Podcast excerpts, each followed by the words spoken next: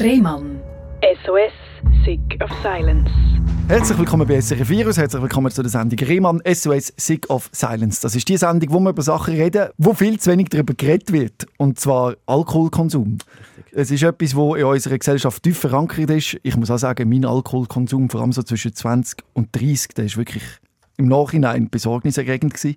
Ich bin selber mit einer alkoholkranken Mutter aufgewachsen, weiß also, was es bedeutet, einen Alkoholiker in der Familie zu haben. Und ich habe mich ja lange nicht getraut, darüber zu reden. Also ich habe wirklich gebraucht bis 33, bis meine Mutter dann verstorben ist, wo ich offen können reden was bei uns daheim abgegangen ist im Leben mit der alkoholkranken Mutter. Umso mehr freue ich mich, dass der Damien sich bei mir gemeldet hat, der gesagt hat, Robin, das ist ein Thema, wo wir darüber reden müssen. Ich finde eben auch. Und es getrauen sich halt nur wenig darüber zu reden. Was meinst du, Damien? Wieso ist da so viel Scham um beim Thema Alkoholkonsum? Ja, jetzt sind wir heute zusammen. Ich bin Damien. Ähm, das ist eine gute Frage. Wieso ist da so viel Scham darüber? Die Sache ist halt, das ist wegen der Stigmatisierung. Wenn wir uns vorstellen, oder wenn du dir vorstellst, wie sieht der typische Alkoholiker aus, oder? Da siehst du einen alten Mann, ich sage es jetzt mal, ja. einen alten Mann mit einem goldenen Schnauz, nicht mehr so fit und so. Und, und ich hatte auch das Problem, gehabt, ich habe lange, lange gedacht, ich sehe ja irgendwie gut gekleidet aus, mhm. oder? ich bin fit, dies und das, ich kann ja gar kein Alkoholiker sein, wieso sollte ich mich als Alkoholiker outen? Mhm. Und ich glaube, das ist halt das Problem, das die meisten Leute haben, zum einfach, das ist einfach die sogenannte Selbsterkenntnis, genau, und viele haben das halt nicht, viele denken, es ist eine Phase, oder, oder viele denken, meine Kollegen trinken ja auch, aber wenn man ganz ehrlich ist zu sich selber und dann merkt plötzlich am Morgen, ich brauche ein Konterbier, mhm. das überhaupt funktionieren, mhm. oder? Dann, dann ist der Punkt da, wo du einfach sollst, mal mit jemandem darüber reden, vielleicht Hilfe holen und einfach den ersten Schritt machen. Ich weiß, wie brutal der Alkohol kann sein. Ich kann mich noch an das Gespräch erinnern mit meiner Mutter, wo mir gesagt haben, wenn du weiterhin Alkohol trinkst, dann verlassen wir dich. Das können wir nicht mehr, wir ziehen aus. In der gleichen Nacht ist sie besoffen in der Stube gelegen. Also, das hat mich so. Ich habe gedacht, das kann doch nicht wahr sein. Nicht, dass sie, sie das nie wollen. Sie hätte das, sie hätte das Schlimmste gefunden, dass wir sie dann auch tatsächlich verloren haben. Aber wie viel Kraft Alkohol hat. Und ich das Gegenteil erlebt von einem guten Freund, der wirklich einen sehr besorgniserregenden Alkoholumgang hatte, der regelmäßig schwer betrunken war, jeden Tag getrunken hat und jetzt mittlerweile seit bald acht Jahren komplett alkoholfrei ist, ein gesundes Leben lebt, glücklicher ist als je zuvor und zeigt, für ihn kommt Alkohol nie mehr in Frage. Und der hätte einfach aufhören mhm. Aber natürlich, das klingt jetzt so, er hätte einfach aufhören stimmt natürlich nicht. Er hat äh, Entzugstherapie gemacht in der Vorelklinik in Zürich und, wo, und ist immer noch in Therapie, redet immer noch über Sucht. Also es ist ein stetiger Begleiter. Also ich habe es jetzt falsch dargestellt, wenn ich sage, es ist einfach gut. Aber ich will nur zeigen, welche Kraft Alkohol kann haben und gleichzeitig will ich auch zeigen, dass es eben möglich ist, aus dieser Sucht auszubrechen. Es ist so, also ich kenne auch beide Seiten. Ähm, ich besuche zum Beispiel als Nachsorge NAS, also Narcotics Anonymous. Mhm. Und dort haben wir auch ähm, ich mal, ein, ein Mitglied, der ist seit 16 Jahren abstinent. Und, aber er sagt auch, es ist wirklich Tag für Tag ein mega, ein mega Kampf. Es ist nicht einfach. Und vielleicht zum Thema, das du am Anfang gesagt hast, ähm, wegen deiner Mutter, die dann am gleichen Abend noch betrunken in der Stube gelegen ist, ist mir eins zu eins schon gleich passiert. Man hockt in der Familie dort, man redet darüber, es fließen Tränen, man sieht es auch ein, oder? man weiß, man macht diesen Scheiß. Aber ich hatte halt auch schon x-mal die Erfahrung machen, es ist halt nicht nur eine Willenssache, oder? Weil nach so einem Gespräch, der Wille ist so groß, ich will nicht trinken, oder? Und dann gehe ich raus, ich trinke, also am Schluss kann ich nur noch allein trinken, nie unter Gesellschaft, mhm. weil mein ganzes Umfeld kennt meine Suchtkrankheit, mhm. also ich habe es versteckt gemacht. Und dann bist du draußen und dann, dann machst du dir Gedanken über das ganze Gespräch, das du mit deiner Familie geführt hast. Du, hast, du siehst in den Augen von deinen Eltern die Schmerzen, die da sind. Aber auch, bei mir das Gleiche. Auch, sie haben gesagt, schau, wenn es so und so weitergeht, du bist unser Sohn, aber du bist ein Stück weit, man könnte dich da nicht mehr die Hype halten, so wie es mhm. so es ist, oder? Und das ist eigentlich eine mega, eine mega Reaktion von ihnen, aber wie bei deiner Mutter, zwei, drei Stunden später bist du in der Flasche gewesen.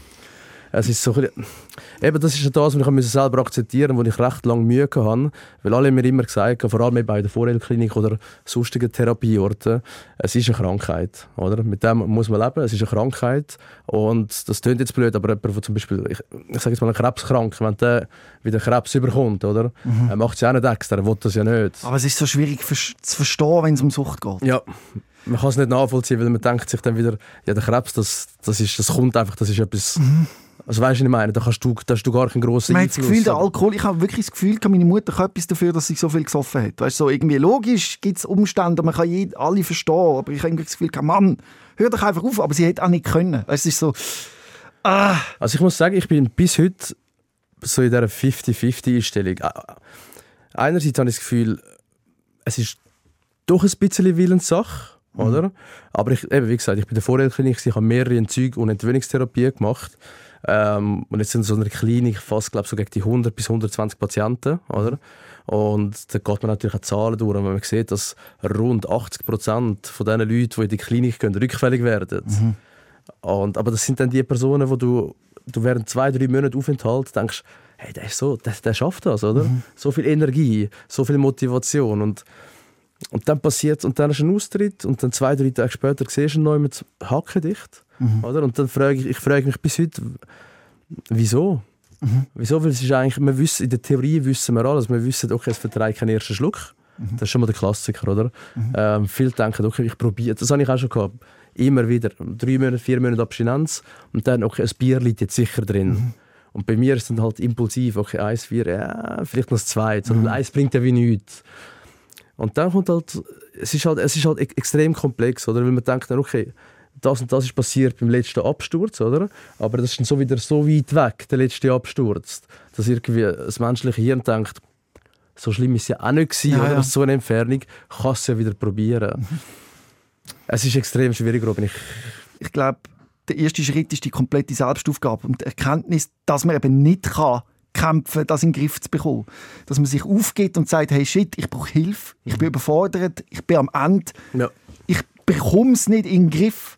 Und die Phasen, wo die Menschen jahrelang gegen den Alkohol kämpfen und sich dort wirklich fertig machen, das tut mir schon fast leid, weil du hast mir eben die Zahl geschickt, es gibt in der Schweiz ungefähr 300'000 Alkoholiker und nur 10% holen sich Hilfe. Richtig. Kannst du dir mal vorstellen, wie viele dort noch am Kämpfen sind? Ja. Und ich glaube, der erste Schritt ist die Selbstaufgabe und sagen, ich kann das nicht handeln, ich bin komplett überfordert und ich brauche Hilfe. Und nur dann, auch wenn dann auch nur eine kleine Chance ist, aber nur dann ist die Chance, den Verlust kommen, wahrscheinlich. Ja, also ich, ich kenne selten jemanden, der es wirklich allein geschafft hat, äh, geschafft hat, ohne Hilfe. Ja, und wie du gesagt hast, rund 300'000 Schweizer, die alkoholkrank sind. Ähm, ich weiß nicht, ob das ein Begriff ist, es gibt das ICD-10. Ähm, was ist das? Irgendwie so eine Krankheitszertifizierungsskala. Mhm. mhm. Da gibt es sechs Punkte. Wenn man drei von diesen Punkten erfüllt in den letzten zwölf mhm. Monaten, gilt man offiziell als Alkoholiker. Und dazu gehört zum Beispiel ähm, Toleranzentwicklung, äh, nach, also zum Beispiel Aufgaben, die man vernachlässigt wegen Alkohol, mhm. ähm, Verabredungen, die man dort absagen etc. Also kann man googlen und, und das jeder mal googlen und sich ernsthaft für Gedanken machen wäre man relativ schnell ein Alkoholiker. Aber dann unterscheidest du wieder, dann gibt es die funktionierenden Alkoholiker. Mhm. Oder? Das sind die, die jeden Abend, wir reden von diesen Standard Drinks, das sind die, die aber mehr als das trinken können. Trinken vielleicht eine ganze Flasche wie am Abend. Mhm. Aber am Morgen mögen sie wieder auf und können arbeiten. Oder? Und dann würde es nie in den Sinn kommen, sich Hilfe zu holen, weil es funktioniert ja alles. Mhm.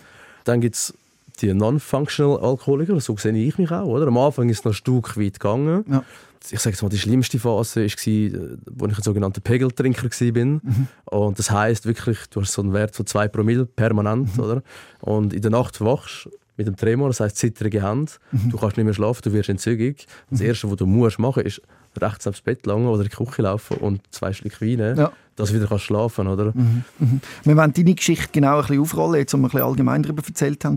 Kannst du mir von dem Moment erzählen, wo du gemerkt hast, dass du wahrscheinlich ein Problem mit Alkohol hast? Getrunken habe ich eigentlich schon mit 14, aber mhm. so, ich sage jetzt mal so 0815 wie alle Kollegen auch. Oder ja. mal einen Absturz dort oder mal ja. eins getrunken und so. Äh, sonst war aber Alkohol nie ein Thema. Gewesen. Und im Juli 2018 habe ich eine Magen-Bypass-Operation gemacht. Mhm. Und dort ist es dann eigentlich bergab gegangen mit dem Konsum. Ich mag mich noch gut erinnern, angefangen hat, wo wir mal in irgendeinem Steakhouse sind gegessen und ich habe mir gedacht, was soll jetzt mein Magen ist so groß wie ein Ei. Ich dachte, was soll ich jetzt 60, 70 Höger ausgeben für ja. ein Steak? Mhm. Dann nehme ich doch lieber ein Gläschen Wein. Mhm. Weil ich mag es ja nicht, ein Gläschen Wein trinken. Irgendwann, im Juli habe ich die Operation gemacht und ich sage jetzt mal im November im gleichen Jahr, habe ich gemerkt, ich brauche es täglich. Mhm. Also ich brauche täglich den Alkohol. Hast du das Gefühl, die Operation hat einen Einfluss im Sinne von, weil dein Magen so klein ist, hast du weniger Alkohol vertreibt oder bist du irgendwie abhängig geworden? Hast du das Gefühl, das hat einen Einfluss? Das hat einen leichten Einfluss, würde ich jetzt sagen, weil ein Punkt ist, ich habe in der Klinik, wo ich war, extrem viele Leute mit Magen-Bypass kennengelernt. Mm. Ich bin recht erschrocken. Ähm, habe dann auch mal den Arzt gefragt, ob das eine Suchtverlagerung ist vom Essen und so. Und er hat mir dann das eigentlich relativ schön erklärt. Er hat gesagt, durch die Operation wird der Dünndarm relativ lang aufgezogen. Mhm. Der Magen ist ganz klein, der Alkohol geht schneller ins Blut, Mhm. oder? Schnellere, also größere Toleranzentwicklung. Und so entsteht eigentlich die Problematik, dass man schnell kann in Abhängigkeit hineinrutschen kann. Mhm. Hätte er mir vielleicht vor der Operation können sagen Aber ja, es ist so, wie es ist. Genau. Und Also- dann, Ja. Genau, der Punkt, wo du nachher gemerkt hast, shit, ich bin, glaube abhängig. Genau, das ist dann im Januar 2019 gewesen, äh, über Silvester, Neujahr, bin ich dann die also im Elternhaus bin ich dann weggegangen zu meiner besten Kollegin, weil ich dachte, hey, ich brauche einfach den Abstand, vielleicht komme ich dort wieder ein bisschen, ja, wieder ein bisschen klar auf dem Leben und trinke einfach mal nichts. Und dort bin ich dann das erste, habe ich einen sogenannten kalten Entzug gemacht. Also hast du das quasi als Jahresvorsatz gemacht? Du hast gesagt, nächstes Jahr trinke ich nicht nicht wirklich als Jahresvorsatz. Ich habe einfach gemerkt, den ganzen Dezember 18, darf ich offen und ehrlich sagen, bin ich vom, vom 1. Dezember, meinem Geburtstag, bis Ende Jahr immer betrunken gewesen. Wie sieht das aus, wenn man immer betrunken ist? Also wie, wie, wie halten wir das aufrecht und wie beeinflusst das das Leben? wie halt ist es aufrecht? Ja, das ist halt Beschaffung ist halt immer wieder so eine Sache, oder? Das heisst, irgendwann ist dir nicht egal, was du trinkst. Also ich bin zum Beispiel ein klassischer Weintrinker gewesen, oder? Aber ich hatte keinen Wert mehr darauf gelegt, ob es jetzt irgendwie ein, ein feiner Wein ist, ein guter Wein oder ob es irgendwie ein Kochwein ist schlussendlich, oder? Es muss einfach, der Pegel muss einfach da sein. Und du fun- also ich war krank geschrieben gewesen in diesem Dezember und du musst dir so vorstellen, du funktionierst eigentlich gar nicht. Du, du isst praktisch nichts, du bist nicht ansprechbar für die anderen. Du machst etwas ab, zum Beispiel am Weihnachtsmarkt, was auch immer. Du tauchst nicht auf, du schreibst nicht zurück, du antwortest gar niemandem mehr. Also es ist, echt, es ist kein Leben mehr. Das Einzige, was du im Kopf hast, ist, hey, ich wollte entzügig werden. Wie viel habe ich noch daheim? Äh, wo hole ich es am besten? Bis zu, wo gegangen sind Sorgen, dass die Nachbarn nicht immer merken. Also es ist eigentlich ein riesen, es geht Also nur du hast um dich einfach daheim betrunken? Ja, einfach zum den Pegel behalten. Was hast du denn gemacht? Fernsehen geschaut? Oder was, wie muss man sich das vorstellen? Einfach daheim? Fernsehen geschaut. Meistens ist es halt auch Selbstmedikation, um können schlafen Ja. Also du hast dann einfach deinen Pegel gehabt, dann bist du eingeschlafen und dann bist du entzügig geworden, verwacht, hast weiter getrunken. Hast du dich für das geschämt? Ja, Ja. sehr, sehr. Hast Also es zu ist, verstecken? ja, also ich habe es nur noch versteckt. Die Einzigen, die mich dann halt gesehen haben, weil ich dort noch im Elternhaus daheim war, bin, sind die Eltern gewesen, oder?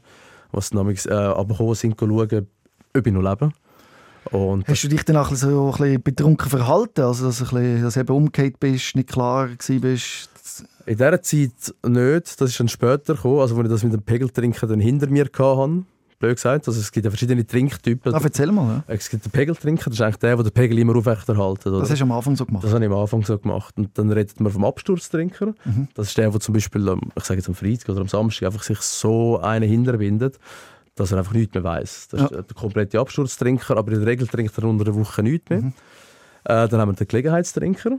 Das ist eigentlich der Trinktyp, der die meisten Menschen betrifft, die Alkohol trinken. Das ist eben äh, an einem Geburtstag essen, an einem Teamevent. Dort wird auch etwas getrunken, sonst nicht.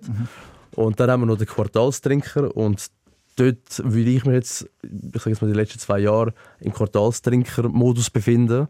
Das heißt, ich möchte Abstinenz, ich möchte keinen Konsum. Ich wünsche mich aber immer wieder nach drei, vier Monaten Abstinenz, dass auch die Lust wieder da ist, oder? Und dann probierst du es wieder und dann denkst du, ah, nein, es, es ist einfach nichts. Das wäre dann so ein bisschen der Quartaltrinker. So ein bisschen fall off the wagon. Also, Ja, das genau. Und wann ist das letzte Mal passiert? Äh, das letzte Mal passiert ist am 30. März. Ja. ja also nicht mal so lang. Mhm. Äh, das sind zwei Tage Konsum. Wie, Gewesen. ist- wow, wie ist das gewesen? Äh, Wenn du dann mal lässt gehen, denkst du, zieh ich es ein bisschen durch, oder? dass es sich lohnt. Ja, also ich habe ich hab mir selber etwas vorgemacht. Ich bin die gehockt Mhm. und habe gedacht, okay, jetzt, jetzt bist du wieder fünf, vier, fünf, sechs Monate abstinent gewesen. Jetzt ein Bierli drin, oder? Es geht. Wahnsinn, wie der Ah, Kopf einen so der. Kopf, und ich weiß, also ich, wie gesagt, ich kenne Theorie, ich kenne, ich kenne alles in- und auswendig, oder? Mhm. Und ich weiß, es geht nicht. Ein Schluck Suchtgedächtnis, das ist gerade, das ist gerade da, Mhm. das checkt das, oder? Und bei mir hat es dann angefangen, ich habe gedacht, okay, ein Bier könnte ich trinken, das geht. Aber hast du nicht so einen, äh, hast du keinen Sponsor, den du kannst anrufen oder so? Oder weißt, also, du weißt eigentlich, dass Doch. das Bier nicht geht? Ich weiß, ich hätte Ja. jenste Möglichkeiten und das ist halt ein Punkt, wo ich noch extrem muss daran arbeiten muss. Wenn es bei mir im Kopf aber Klick gemacht hat, Mhm. dann ist wie das, hey, ich rufe jemandem an oder ich möchte das jemandem mitteilen, funktioniert nicht. Mhm. Aus einem Grund, weil ich dann wirklich das Gefühl habe, ich signalisiere Schwäche. Mhm. Oder? Eigentlich ist es perplex, weil ich habe das Gefühl, hey, das Umfeld macht sich jetzt mega Sorgen, weil er möchte etwas trinken, er hat uns Bescheid geben. Oder? Mhm. Andererseits, wenn ich es nicht sage und einfach machen, ist es echt viel schlimmer. Oder? Das ist noch etwas, wo ich ein bisschen eine Lösung. Das ist eben die Aufgabe, die wir vorher angesprochen haben. Es ist besser zu sagen, hey, ich habe keine Kontrolle mehr, ich bin am Arsch, Mhm. anstatt versteckt machen. Genau. Einfach transparent sein, offen sein. Mhm. Aber dann hast du gedacht, ich probiere ein Bier und dann... Genau, ich dachte, ich probiere ein Bier, also normales, Feldschlössli, was auch Mhm. immer. Und dann bin ich vor dem Regal gestanden und dachte, wenn ich schon eins nehme, kann ich auch ein Starkbier nehmen. Und dann fängt ich schon an spielen mit dir, oder? Es sagt sich... Also du bist gut einkaufen, reden wir jetzt vom Einkaufen? Genau, also ich bin daheim gewesen, Ja. mit dem Gedanken, ich, ich hole mir jetzt ein Bier, Okay. ein Bier, oder? Ja. Und auf dem Weg unten in, in den Laden, wo ich das Bier kaufe, bin ich vor dem Regal gestanden und gesehen, hm, es hat ja auch Starkbier. Mhm. Aber ein Bier ist ein Bier. Ein Bier ist ein Bier, so in die Ah, Richtung, oder? Und dann bin ich das geholt, also die haben getrunken und dachte, hm, fein, gut, okay, es lange eigentlich so. Äh, hatte noch einen Mitbewohner gehabt, und kam in den Kühlschrank, was hat im Kühlschrank? Zwei Flaschen Wein. Und ich hatte die vorher nicht gesehen. gehabt. Und dann bin ich im Zimmer und es, es ist maximal eine halbe Stunde gegangen. Du hast innere Unruhe, dein Kopf ist am, am Ratter, am Ratter. Am liebsten würdest du eigentlich aufstehen, das ausleeren, oder? Ja. Aber dann kommt auch wieder kommt auch Suchtgedächtnis und Sucht in dir drin, die sagt, es sind ja nur zwei, immer das, es sind ja nur. Ja, Craving, sagen wir dem, Äh, oder? das Craving wird dann der Suchtdruck. Okay, das ist noch nicht so weit, das ist erst der psychische Stress. Das ist der psychische Stress, genau. Das, Und der ist echt massiv. Craving, gut, dass du das ansprichst, habe ich jetzt selber nicht so viel. Also Craving ist, wenn du am Morgen aufstehst und ganz unruhig bist und unbedingt echt den Suchtdruck spürst und etwas möchtest trinken. Ja. Ähm, haben recht viel und die haben dann sogenannte Skills oder ähm, man redet immer zum Beispiel man soll eine Chili-Schote im Sack haben Ja. und wenn das Craving das Craving geht 15 Minuten sagt man Ja. oder wenn das Craving kommt bis auf die Chili-Schote oder ähm, so ein Plastikarmbändchen, wo so Ja. also ein bisschen Schmerz ähm, ausstrahlt. Das Gleiche machen wir ja bei Borderliner, die, die selbstverletzendes Verhalten haben. Genau. Sagt man quasi, die haben ja die Sucht, das auszuüben. Ja. Gibt mir so Alternativen zur Hand und das funktioniert recht gut. Funktioniert es beim Craving auch recht gut? Was beri- berichten die Leute, weißt du das? Ähm, also ich kenne viel mit Borderline. Die machen ja sogenannte DBT-Therapie, also Mhm. das ist Functional Behavior Therapy heißt das, glaube ich. Ich muss ganz ehrlich sagen, es ist gut, dass du das ansprichst. Viel, was sie lernen in diesen für die Borderliner maßgeschneiderten Mhm. Therapien, sollte man eigentlich auch in einer Alkoholtherapie anwenden. Weil die gehen viel mehr ins Detail, oder? Mhm. Beim Alkohol geht's, in einer Therapie geht es immer nur, ähm, wie gehe ich Alkohol aus dem Weg, Trinkaufforderungen ablehnen, was hat es für Schäden für den Körper etc. Borderline, die, die lernen halt mit so einer sogenannten Emotionsregulierung oder Spannungsregulierung frühzeitig zu erkennen, hey, wie geht es mir? Ja. Oder? Und ich habe dann einmal so einen, so einen Ordner gekauft, wo alles über Borderline drinsteht. Ja. Und ich glaube, seit ich den Ordner habe, kann ich sagen, läuft es mir gut. Du musst in dich selber reingehen und überlegst, hey, wie geht es dir jetzt überhaupt? Geht es dir gut? Zwischen 1 und 10, wie fühlst du dich? Und das machst du über Wochen lang, jede Stunde, oder? Und, und dann merkst du lang, dann merkst du auch so ein Muster, das sich dann entwickelt. Okay, jetzt sagen wir zum Beispiel früher, jeden Donnerstagnachmittag bin ich ein bisschen angespannter gewesen, habe ich früher auch konsumiert, oder? Ja. Und jetzt weiss ich, okay, am Donnerstag ist für mich ein bisschen prekär, dann machst du am Donnerstag etwas anderes. Oder gehst, was weiß ich, machst Netflix noch irgendetwas, was dich einfach ablenkt in diesem Zeitpunkt. Es ist nicht an mir, irgendwelche Diagnosen zu stellen, aber es ist glaube schon so, dass Sucht und Borderline, dass das irgendwie eine Überlappung hat irgendwo. Ja, es hat, es hat viel Überlappung. Ähm, also Borderline sind hauptsächlich dafür bekannt, dass sie ihre Emo- Emotionen, ihre Gefühle durch Selbstverletzung zeigen, oder? Eben sich irgendwie äh, Schnitt zufügen oder sonst etwas. Und ich sage einen Alkoholkranken, wir tun das zwar nicht so verletzen mit Schnitt oder was auch immer, aber ich meine, der Konsum, den wir haben, ist auch eine Selbstzerstörung irgendwo durch. Selbstverletzendes Verhalten. Genau, und das hat schon recht viel mit dem Borderline überlappend. Aber Ja. wir sind wieder bei dir, bei deinem Wegenkollegen, die zwei Flaschen Wein sind Ja. am Kühlschrank, du hast ein Starkbier getrunken Ja. und der Kopf sagt, komm jetzt, nimm doch noch ein Glas Wein. Genau, genau so war es. Ein Glas. Zuerst natürlich, man ist anständig, man füllt in ein Glas, das Glas trunken. Hast du es aber schon heimlich und schnell gemacht? Ja, ja, ja, ja, ja, ja. ja. Hast du nicht gedacht, oh, jetzt tue ich mir genüsslich das Nein, Glas Wein, nein. sondern hast gewusst, Nein, hast das- schon gewusst, okay, es ist nicht Ich muss ehrlich sein zu dir, ich habe dort schon gewusst, als ich die Flasche gesehen habe, bin ich zuerst wieder ins Zimmer und, aber ich habe, in dem Moment, wo ich die Flasche gesehen habe, wenn ich ganz ehrlich zu mir selber bin, habe ich gewusst, die zwei Flaschen werde ich beide trinken. Das war mir bewusst. Gewesen. Man macht sich etwas vor, man, man probiert eben Skills anwenden, man schreibt im WhatsApp mit Leuten irgendetwas. Hast du das noch gemacht? Ja, ja. Ich habe schon mit den Leuten, also ich habe nicht, ich wie nichts, oder? ich habe nicht das Problem angesprochen, dass Wein da wäre, oder? Auch ein bisschen aus Angst, dass jemand sogar noch wieder vorbeikommt, Ah. die entsorgen. Sondern einfach, einfach den Leuten geschrieben, hey, wie geht's? Dies, einfach ein bisschen probiert, mich abzulenken. Ähm, aber im Hinterkopf, es war so wirklich zu spät. Gewesen? Mhm. Nachher bist du im Kühlschrank und hast das Glas getrunken und dann? Dann war die ganze Flasche weg. Gewesen. Und nachher war die zweite Flasche weg. Gewesen. Und Hast du die Flasche mit? Wie, bist du am Kühlschrank, hast du am Zug genommen, hast wieder reingestellt oder hast du die Flasche mitgenommen? gerade mitgenommen. Ja. Zuerst mal habe ich das Glas getrunken. Das Glas habe ich mit ins Zimmer genommen. Dann bin ich wieder zurück in die, äh, in die Küche gegangen und habe gerade beide Flaschen mitgenommen. Weil mein damaliger Mitbewohner, ich habe gewusst, er trinkt keinen Alkohol. Oder? Und die zwei Flaschen werden wahrscheinlich vom Vormieter gewesen sein. Ja, ja. Nehme ich mal an, weil der ist erst gerade raus. Ja, für mich war dort der Fall klar. gewesen. Die zwei Flaschen kommen ins Zimmer. Und dann kannst du den Geruch auch ein bisschen genießen, einen Moment lang. Kannst du also, geil, jetzt ist er da, oder kommt die Scham immediately, also auf die Sekunde, wo der Rausch kommt. genieße ich nicht. Also es, Hast du keinen Moment, wo du denkst, yeah, endlich fahrt es wieder rein? Nein, das hast du nicht. Du hast, das Einzige, was du hast, der innere Druck, die innere Unruhe, die du hast, die ist kurz weg. Ja. Oder? Weil einfach, ich meine, das, man redet immer von dieser Gummiband-Analogie, wo man so ein Süchtiger hat, das ganze das Gummiband, wo er spannt und spannt Mhm, und spannt, oder? Und das braucht mega viel Energie. Und wenn er etwas trinkt, kann er mal kurz entspannen, das Gummiband loslassen, Mhm. ähm, um sich zu ver- verbildlichen, oder? Für mich ist der Alkoholkonsum kein Genuss mehr, ganz Ja. klar.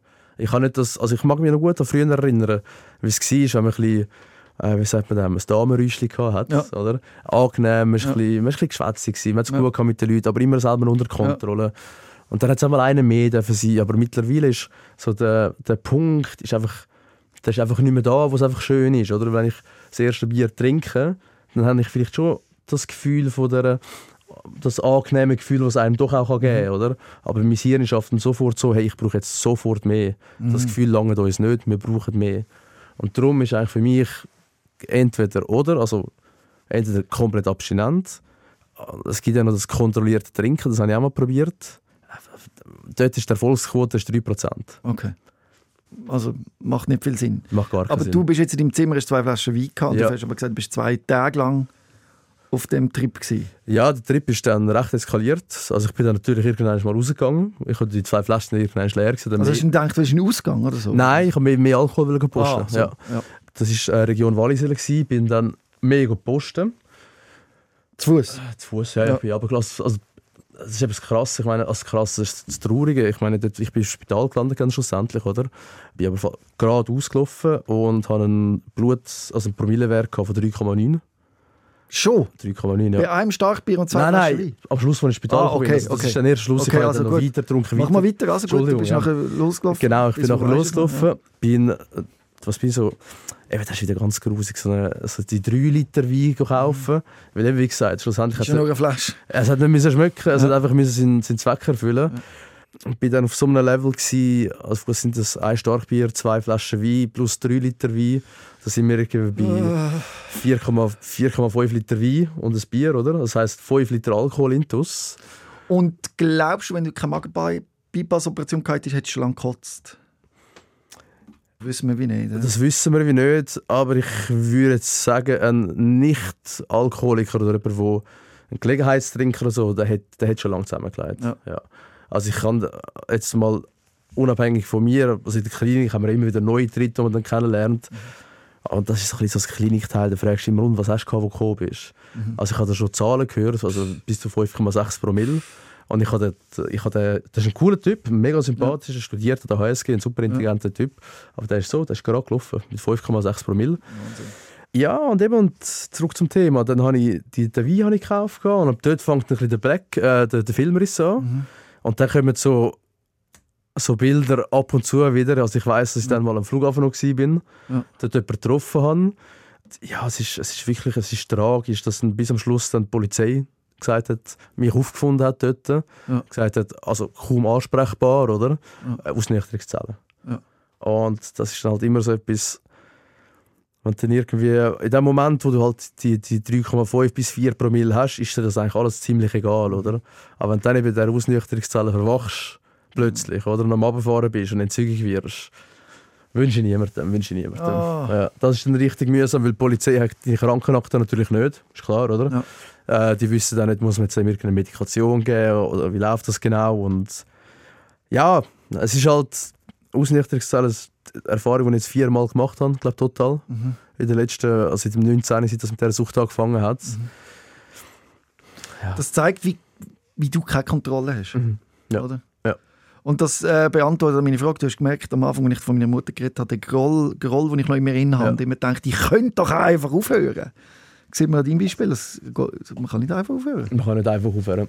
Also Äh. wobei, ich habe einen Kollegen, der es hätte können, aber es ist nicht einfach. Nein, und auch, eben, du hast ja gesagt, er ist jetzt seit acht Jahren, vierter Mhm. Abstinenz. Und wir haben bei der NAS auch einen Fall gehabt, einer, der zehn Jahre lang abstinent war. Mhm. Und du kommst immer, ich habe es jetzt leider nicht mitgenommen, du kommst immer so ein bisschen so...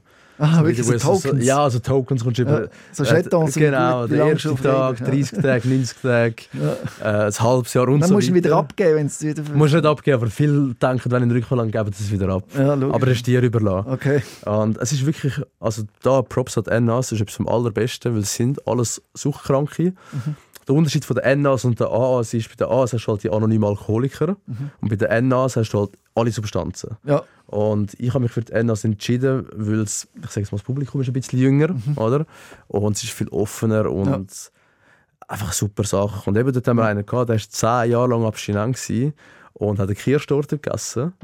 Und er ist der Kirschtorte rückfällig geworden Wahnsinn. wegen dem Alkoholgehalt drin. Und das ist halt das Suchtgedächtnis. Und das ist das, wo, wo jeder Arzt sagt, wenn man das einmal entwickelt, ist das Suchtgedächtnis, das bringst du nie mehr los. Oder? Ich kenne es von der Opiat. Ich bin ja, habe keinen Dickdarm mehr, ich mir rausnehmen, Ja. eine schwere Operation und habe dort Oxynorm bekommen und andere Opiate, Morphin und so. Und ich erinnere mich einfach immer an das Gefühl. Und ich bringe das nicht aus dem Kopf. Also ich kann, ich kann, also zum Glück ist das nicht so einfach erhältlich wie Alkohol. Also ich muss wirklich viel Aufwand betreiben, um da etwas zu, können, zu stillen.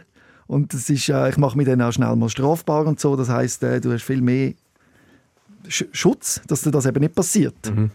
Im Gegensatz, wenn ich denke, wenn ich so einfach an Opiate ankomme, wie ich an Alkohol ankomme, wäre schwieriger. Das ist ein guter Punkt, den du ansprichst. Verfügbarkeit. Ich meine, Alkohol findest du überall und es wird dir überall angeboten. Jetzt aus der Branche, die ich vorher geschafft habe, also als, als Hypothekar- und Kreditspezialist zum Beispiel, oder? Wenn du da ein Team-Event hast oder ein Partner-Event und ich sage jetzt mal, jemand von einer anderen Bank ist gekommen und du hast mit dem keins trinken. Das ist dann so ein bisschen, ja, was ist denn mit dir los, oder? Und das ist auch ein riesiges Kapitel, das ich lernen musste, eben so Trinkaufforderungen ablehnen. Also, ey, du sagst, hey, du kannst auch lügen, kannst sagen, hey, ich, ich kann gerade nicht, ich bin mit dem Auto unterwegs. Aber das, das, das nervt auch irgendeinen, oder? Ja, eben beim Alkohol wird es einem sogar noch aufgezwungen. Das ist völlig normal. Ja, ja, Mach doch ja, und tu nicht so, es wird einem schon fast Genau, eingeflößt. genau. Was ich, nicht- was ich vorher nicht gewusst habe, ähm, es gibt viele so kleine Tricks oder so kleine Sachen, wo Kellner geschult sind. Zum Beispiel, wenn du ein Weinglas hast, oder? Und du drehst um. Dann, ein guter Kellner weiss, der trinkt keinen Alkohol. Das heisst, er bietet dir nichts an. Das sind so Kleinigkeiten, wo man einfach sich kann lernen kann. Oder man sagt gerade von Anfang an zum Beispiel, ich hätte gerne Äpfelschorle oder sonst etwas, bevor du überhaupt gefragt wirst. Also das sind eben die Strategien, die man in so Kliniken ausarbeiten und darum finde ich auch so einen Klinikaufenthalt extrem wichtig, weil dort lernt man so Sachen. Ähm, ich tue jetzt aber noch zurück wegen der Opiat, die du gesagt hast. Ich habe jetzt auch gerade eben den Arm gebrochen. Mhm. Oh. und das gleiche wie du, das Oxy, das Oxynorm und das ja. Oxycodon, Ja, genau. beides. Oh. Relativ Ich, komme grad, ich will gerade fragen, hast du noch, hast du noch etwas daheim? Das ist gerade das Erste, was mir in den Kopf kommt. Klassiker. oder? Ich muss ehrlich sagen, durch das, dass ich mich halt mit der Sucht wirklich so auseinandergesetzt habe, Ja. oder, ähm, habe ich selbstständig gesagt, ich möchte es so und so lang. Mhm. Und ich möchte es dann abgesetzt haben und lieber habe ich Schmerzen, Mhm. als länger als 10 Tage irgendwie ein Oxycodon, ein Oxynorm, ein Morphin, e egal welches Opiat, oder? Mhm. Weil, wenn wir über den Entzug reden, Alkohol ist mit Abstand der einfachste Entzug von allen. Mhm. Geht drei, also ich rede jetzt körperlich, drei, Ja. vier Tage, dann bist du wieder fit. Das war bei meinem ersten Entzug so, Mhm. gewesen, der Vorhellklinik. Nach einer Woche habe ich gedacht, hey, alles wieder gut. Mhm. Bist topfit, oder? Ja. Austreten, als Horsepark also ein Festival gegangen in Dielsdorf. Ja. Ja, ja, Schöttli, klar, rein damit, oder? Einen Monat später bin ich wieder in die Klinik gekommen, weil ich dachte, das geht doch nicht. Opiat ist extrem schwierig, weil dort musst du halt einen extrem langen Entzug machen. Aber das aller, aller Schwierigste und an jeden, der zulässt, Benzos. Also sagt das ein Valium, ein Temesta, ein Seresta, ein Xanax, was es nicht alles gibt, ähm, wird extrem schnell verschrieben von jedem Hausarzt. Sie, ich habe eine Panikattacke, zack, Packung Xanax. Und aus Erfahrung, oder respektive aus Leuten, die ich beobachtet habe, ein ordentlicher Xanax- oder Benzoentzug geht 18 Monate. Wenn man vergleicht, oder? bis man da wirklich wieder einigermaßen stabil ist. Beim Alkohol redest du eben drei, vier Tage körperlich und dann setzt du ein, zwei Monate für den psychischen Entzug. Ja, also zu dem Ja, und all die so Leute weiter. siehst du auch eben auch bei dir in den, in den Meetings. Wie oft findet das statt? Wie oft bist du denn? Äh, du hast, also ich gehe einmal in der Woche. Wirklich? Das Ja. ist recht aufwendig doch auch, oder? Es geht. Also am Anfang, am Anfang dachte ich, bringt es überhaupt? Aber Ja. mittlerweile ist es halt so, äh, du hast Tage, wo du einfach Lust hast. Gestern an so einem Tag zum Beispiel, ich habe mich nicht, ich habe mich nicht fit gefühlt. Ich bin einfach so ein bisschen, ich habe so vor mich hingelebt, oder? Mhm. Und mega in Gedanken gewesen und dachte, innere Anspannung ist so enorm, ich dachte, jetzt wäre eigentlich, was wir jetzt für abholen, wäre eigentlich ein Bier oder ein Glas Wein. Mhm. Oder? Das weiß einfach. Es, es hat ja seine positive Seite, der Konsum, oder?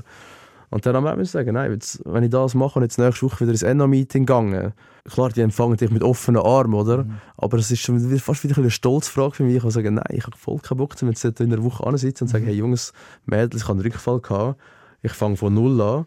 Und das finde ich eben das Gute an diesen NAs, oder? Mhm. Weil es gibt dir einfach die Motivation, zum einfach durchheben. Ja. Wie viele sind in so einer Gruppe? Was haben wir jetzt gehabt? In der Corona-Zeit war es ein bisschen schwieriger. Gewesen. Dort haben wir max 10 bis 15 Leute gehabt im Ja. Raum, mit Abstand. Sie haben eine super Regel. Bei den NAs ist es so, wenn du als Neuer kommst, also wenn du das erste Mal dort bist, Mhm. kannst du immer gehen. Das heisst, wenn 30 Leute vor der Hütte stehen und von diesen 30 sind 15 schon länger dabei, oder? und 15 sind neu, haben die 15 Vorrang. Mhm. Ja. Und wenn du das allererste Mal kommst, äh, das ist ja selbst, also die finanzieren sich ja selber, Mhm. wenn du das allererste Mal kommst, darfst du da kein, kein 5 Lieber ins Kessel, ich weiss gar nichts, Ja. oder? Weil sie wollen wirklich, wenn du das erste Mal kommst, du siehst, was da abläuft, wie das funktioniert Mhm. und so. Und wenn es dir gefällt, dann kommst du wieder. Wo, wo und wie meldet man sich da an, wenn man schon dran ist? Einfach gehen. Du kannst im Internet schauen, auf der NA-Seite. Ja. Google NA Meetings und du hast in der ganzen Schweiz hast du jeden Tag ein Meeting. Mhm. Fast in jedem Kanton. In Zürich hast du bis zu vier Meetings pro Tag Ja. an unterschiedlichen Orten. Dann eben während Covid haben sie angefangen, ein Online-Meeting noch einführen. Ja. Also du bist eigentlich wirklich immer am Ball. Beim ersten Mal kommst du Listen über mit allen Mitgliedern, die ihre Nummern möchten aufschreiben. Und du hast eigentlich jemanden, der immer 24 erreichbar Mhm.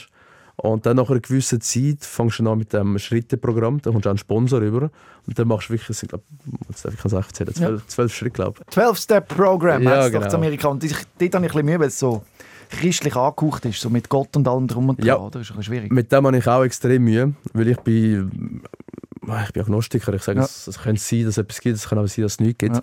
Und das habe ich bei den AAs ein bisschen Mühe, also bei den anonymen Alkoholikern. Weil wo ich, es ist natürlich jede Gruppe anders, wo ich dort war, ich gedacht, es geht mir ein bisschen zu sehr um Gott. Mhm. Oder? Und bei den NAs kommt am Anfang auch das Wort Gott vor. Und sie haben aber gesagt, es geht nicht um den lieben Herrgott da oben, Mhm. sondern macht für euch etwas als Gott bezeichnen. Einfach eine höhere Macht für euch selber. Und mit dem konnte ich leben. Mhm. Oder? Äh, aber es gibt viel, zum Beispiel das Blaue Kreuz, ähm, die ist glaube auch recht auf der religiösen Seite. Mhm. Noch mehr, glaube ich, sogar. Genau. Ja. Aber ich glaube, eben das 12-Step-Programm oder das 12-Schritt-Programm ist das erfolgreichste, oder? wo man so kennt, wenn man auf Entzug Ja. ist. Ja, also ich würde auch meinen, vor allem von den Leuten, die es machen, Mhm. die dran sind. Äh, ich habe bis jetzt, glaube ich, von einem gehört, der rückfällig geworden ist während dem Schritteprogramm. Und sonst niemand, weil du bist so intensiv die Ja, ganze bei Zeit. dir, beschäftigt. wie oft bist jetzt du rückfällig geworden? Ich selber? Ja, im Schrittprogramm. Ich habe noch nicht angefangen mit dem Schritteprogramm. Ah, da muss man sich qualifizieren dafür. Man muss sich nicht qualifizieren, aber man muss, man muss wie die Bereitschaft geben und sagen, okay, ich investiere jetzt in das nächste halbe Jahr, sagen wir so, das nächste halbe Jahr, intensiv viel Zeit mit meinem Sponsor und dem Schritteprogramm. Ich werde es noch machen, definitiv. Bei mir liegt es halt eher daran, ich habe für mich noch nicht den richtigen Sponsor gefunden. Also ich habe eine Person, ähm, wo ich als Sponsor möchte. Der ist aber noch nicht fertig mit dem Schritteprogramm. Der Ja. ist jetzt fast fertig. Und sobald er fertig ist und es für ihn okay ist, wenn er mein Sponsor ist, sofort. Du könntest dir sogar selber mal vorstellen, oder? Leute zu helfen, die in einer Krisensituation sind. Du machst jetzt eine Coaching-Ausbildung. Genau, zum therapeutischen Gesprächscoach. Momentan noch keine Kunden, respektive Patienten in dem Sinn, einfach Kollegen, Freunde, die ich helfe, zum Beispiel Vorstellungsgespräche etc. Aber ich möchte mich dann schon auf die Sucht fokussieren. Und das Ziel ist dann, ich sage jetzt mal, in drei bis vier Jahren auch als Peer können arbeiten. Ergo, für die, die es nicht kennen, ein Peer ist ein Psychologe, der selber eine Suchtkrankheit hat. Also man nennt es auch Experte aus Erfahrung. Experte aus Erfahrung, genau, Ja. richtig. Ja. Wo auch die Erfahrung mitbringt. Und ich finde das enorm wichtig, weil ich bin ein Gesprächiger, ich merke es auch, wenn ich in der Klinik war, wo Leute zu mir gekommen sind und gesagt haben, hey, ich habe einen Rückfall gehabt. Und ich, bin halt, ich habe immer die Stelle, okay, der Rückfall war. Es ist teilweise nicht mal wichtig, wieso ist der Rückfall da gewesen, oder? Äh, Weil es gibt vielmals Leute, die einfach sagen, ich habe einfach Lust gehabt. Und ein Psychologe fragt dann ja, wo, wo kommt die Lust? Was könnte das ausgelöst haben? Und ich halt eher die, die Meinung, dass man sagt, okay, es ist passiert, jetzt schauen wir, dass es in Zukunft so und so läuft. Und wenn du dich wieder so fühlst, dann machen wir es anders, oder? Ja. Aber ich, ich finde es ein bisschen schwierig. Immer das, wo Vergangenheit ist Vergangenheit, ändern können wir es eh nicht. Klar ist es wichtig, um ein paar Sachen herauszufinden. Ja, es ist vielleicht auch mal ein bisschen crazy, wenn man sagt, ah, vielleicht ist etwas tiefliegendes in deiner, li- liegendes in deiner Kindheit passiert und darum greifst du so Fleisch. Vielleicht auch nicht. Ja. Vielleicht ist es Ja. auch wirklich einfach der Suchtdruck. Genau. Also ich hatte auch mal eine Psychologin, gehabt, ähm, aber nur kurze Zeit. Und die hat sehr krasse Diagnose gestellt, meiner Meinung nach, weil ich bin adoptiert. Und ich bin, Mhm. ich bin ähm, Da findet man natürlich schnell ein Trauma. Das ist ja so, dass Psychotherapeuten sehr oft das Trauma suchen, weil sie eine Erklärung wollen für die genau, Erkrankung. genau. Und am Schluss landen wir irgendwie beim satanistischen rituellen Ja, Missbrauch, oder? genau, irgend so etwas. Ich meine, als ich adoptiert wurde, bin, da bin ich ein, zwei Monate alt gewesen, man weiß es nicht genau. Man hat dann an der Kopfgröße nach mhm. messen, wie alt plus minus, oder? Dann haben wir gesagt, ja, etwa im Dezember 90. Und bin dann, also meine jetzigen Eltern sind für mich auch meine Eltern, meine Schwestern auch, oder? Meine lieblichen Eltern, die kenne ich nicht, ich bin aber nicht böse, nichts, oder? Ich hoffe, ihnen geht es gut, weil ich denke auch, wenn man es wenn man sein eigenes Kind muss irgendwie auf die Straße setzen oder weggeben, muss das mega schwierig sein. Oder? Also ich habe da null, null negative Gefühle ihnen gegenüber, aber meine damalige Psychologin hat dann gefunden, sie haben ein Kindheitstrauma. Mhm. Und wegen dem können sie, dass sie wegen dem konsumieren. Mhm. Und dann bin ich auch so ein bisschen dort gesessen und dachte, ich habe eine super Kindheit gehabt, mir hat so nichts gefällt. Ich habe so ein liebevolles Umfeld, ich habe super ja. Kollegen. Und man ist also gestapelt in dieser Zeit. Das könnte natürlich sein, dass du dann plötzlich denkst, ist es wirklich so gut gewesen? Und plötzlich kommen Erinnerungen auf, die vielleicht gar nicht da sind und du hast falsche Erinnerungen und denkst wegen dem. Und Ja, gefährlich. ja. Also ich habe mir ganz am Anfang habe ich mir immer eingeredet, es ist alles nur wegen Magen-Bypass. Ja. Es kann nur das sein. Mhm. Und ich sage nur, ich, ich denke jetzt mal, das ist noch ein bisschen das, äh, ja, ein bisschen der Schupf den- was man gegeben hat. Aber es, es muss mehr dahinter sein. Ich kann dir bis heute noch nicht genau sagen, was. Das ist so lustig, dass der Mensch immer so auf der Suche ist. Ich habe ja eben meinen Dickdarm entfernen, weil Ja. das so schwer entzündet war. Ich habe mich lange mit dem Thema befasst, wieso habe ich die Erkrankung, woher kommt die? Und ich habe gemeint, eben vielleicht, weil meine Mutter Alkoholikerin war, weil immer, wenn sie Alkohol getrunken hat, habe ich Bauchweh bekommen. Ich ziehe das irgendwie mit, ich tue irgendwie Cortisol ausschütten, weiss nicht was. Und es hat auch Leute gegeben, die mir die Idee bestätigt haben. Aber heute weiß ich, dass das überhaupt keinen Einfluss da- davon hat. Dass man eine Krankheit entwickeln wie meine Autoimmunerkrankung in dem Fall. Das musst du genetisch können entwickeln das, das liegt vielleicht noch an der Epigenetik, wo du lebst, was für Luft schnaufst, was isst und so. Das hat wahrscheinlich auch einen Einfluss. Aber eine alkoholkranke Mutter wahrscheinlich nicht. Kann auch einen Einfluss haben. Der. Mensch will halt so fest an einer Geschichte haben und umso größer der Schmerz, umso verrückter oft die Geschichte dahinter. Mhm. Aber wissen wir, ob die stimmt? Ja, das ist der andere Punkt. Was bei mir auch das Problem ist, ich suche recht den Grund, wieso ist es so weit gekommen, oder? Teilweise denke ich, okay, im anderen Mitpatient ist das und das in der Kindheit passiert. Kann ich nachvollziehen, oder? Zum Beispiel, ich habe so schli- viele schlimme Sachen gehört. Ja, fast jeder hat eben so eine Ja, Geschichte. eben. Jeder hat irgendeine Geschichte, die er erzählt und dann fragt er, was ist denn mit dir los, wieso konsumierst du? Und dann, dann hockst du und denkst, ja, ich habe das Gefühl, wegen dem Magenbypass hat es angefangen. Und, und dann kommst du auch teilweise so ein, bisschen ein, ein Unverständnis über, oder? Also grundsätzlich glaube ich einfach, sollte man nicht nach einem Problem suchen, wenn es nicht zuvorderst vorne ist und man sich klar daran erinnern kann. Das ist immer schwierig. Ja, ja me meistens darfst du echt im Dunkeln. Also du suchst und suchst und suchst und Vielleicht muss man auch einfach Symptome im Jetzt behandeln und nicht in der Vergangenheit suchen. Ja. Ich finde, das ist der bessere Anspruch an Psychotherapie und ich glaube, das wird sich noch äh, in den nächsten Jahren in die Richtung entwickeln. ja, ja. Leider gibt es momentan auch andere Fälle, wo es eben nicht so geht. Erzähl mal aber von dem Schlüsselmoment, wo du gemerkt hast, jetzt höre ich auf.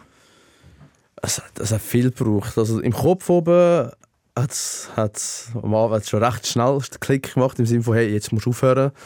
Äh, der Schlüsselmoment war eigentlich, als ich das erste Mal Pankreasentzündung hatte. Ich muss ein bisschen vorgreifen. Das war im März 2019. gewesen. Das ist Bauchspeicheldrüse, oder? Bauchspeicheldrüse, genau Ja. richtig. Da bin ich, bin ich zur Wintertour, habe per Zufall eine Kollegin getroffen, als ich zusammen in der Klinik war. Ich war dort aber abstinent. gewesen. Und sie hat gefragt, ja, was machst du? Kommst du einen Kaffee trinken bei mir? Und ich so, ja, können wir machen, oder?